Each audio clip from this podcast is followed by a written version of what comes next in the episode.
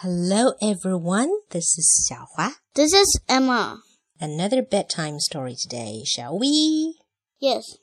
OK，这个故事啊是最近在微信朋友圈里面特别流行的一个故事，你知道吗？叫做小豆子或者小豆豆的故事。呃、yeah,，The story is called Little Bean。嗯，等讲完之后，你能不能告诉我，你认为它讲述了一个什么样的故事，或者一个什么样的道理，好不好 ？Okay, so let's first read it. 可能因为没有图画，没有画面，有一些地方呢需要一些解释 explanation，好吧？So now let's begin. Little Bean by John Wallace. Okay. Little Bean wants a story from Dad.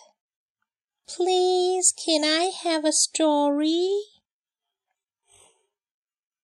Not now, little bean. Your father is tired, said her mom. 所以呀，小豆豆说：“爸爸能给我讲一个故事吗？”这个时候，爸爸正在看电视。可是妈妈说：“现在不行，爸爸太累了。”然后爸爸就上楼去了。Come away, your father is busy. 这时候，小豆豆的妈妈看到小豆豆跑到爸爸办公室去了，然后呢，呃，书房去了。他又说：“小豆豆过来，爸爸在忙哦，不要打扰。” He has to go away tomorrow。妈妈说：“爸爸明天还要去出差呢。” Then little Bean says, "Will he read me a story before he goes?" Mother said, "Only if you are awake. 小豆豆又问：“那爸爸走之前能给我读个故事吗？”妈妈说：“除非呀、啊，你能够明天很早的醒来。” And so little Bean goes to sleep really quickly. The next day she got up very, very early, and the first thing she does is to take her book to find Daddy.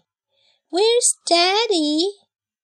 And Mom said, He had to go early, darling. He's going to be very busy. 第二天一大早，小豆豆就起来，拿着他的故事书来找爸爸。可是妈妈说：“亲爱的小豆豆，爸爸不得不早一点走，因为啊，他今天他出差会非常非常的忙。”小豆豆有点失望，and we can actually see a drop of tear on her face. Well, I can be busy too. Busy, busy, busy. Busy playing ball. Busy having lunch. Busy answering the phone.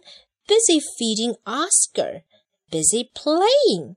Busy brushing my teeth. Busy saying good night. 小豆豆所以就说：“嗯，大人都这么忙。” 我也可以忙啊，我可以忙忙忙，忙着玩球，忙着吃午饭，忙着接电话，忙着喂 Oscar。Oscar 是他们家里养的小鱼，忙着玩啊，然后忙着自己刷牙，还有忙着和小狗狗说晚安。So this way, the day passes really fast for Little Bean, right? 嗯。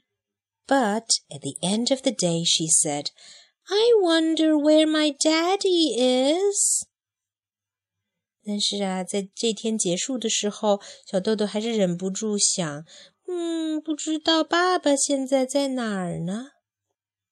Little Bean's daddy was busy, busy at meetings, busy eating, busy phoning, busy reading, busy writing busy getting ready for bed, busy brushing its teeth. But at the end of the day, he said, I wonder what my little bean is doing right now. 这时候爸爸在干嘛呢？爸爸也在忙着呢。爸爸在忙着开会，忙着吃饭，忙着打电话，忙着看报告，忙着写字。 他还忙着洗漱和刷牙。但是啊，当爸爸忙完了一整天的工作时，他也突然想起来，他愧疚地问自己：“我不知道我的小豆豆现在在做什么呢？” The next evening, he stopped at a bookshop. 第二天晚上啊，在回家之前，爸爸去了一家书店。他给小豆豆买了好多书，然后就赶快打的回到家。And then he hurried home. So he must be pretty looking forward to meeting Little Bean, right? But Little Bean was fast asleep. 但是当他走到家之后，小豆豆已经早早的睡觉了。The end. Emma, do you like the story? Yes. Now, 我的问题来啦。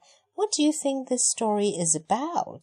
Uh, You know, it tells a story of Little Bean. wants to hear a story. Yeah. And is it natural?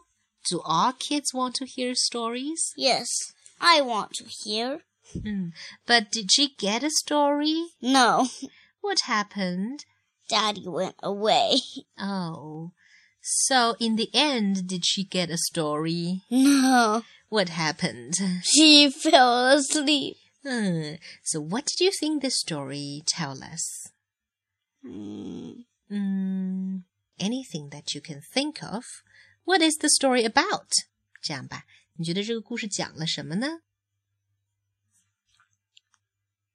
Come on, you can speak either English or 嗯 Chinese. 我也不知道是什么意思，那你为什么喜欢这个故事呢？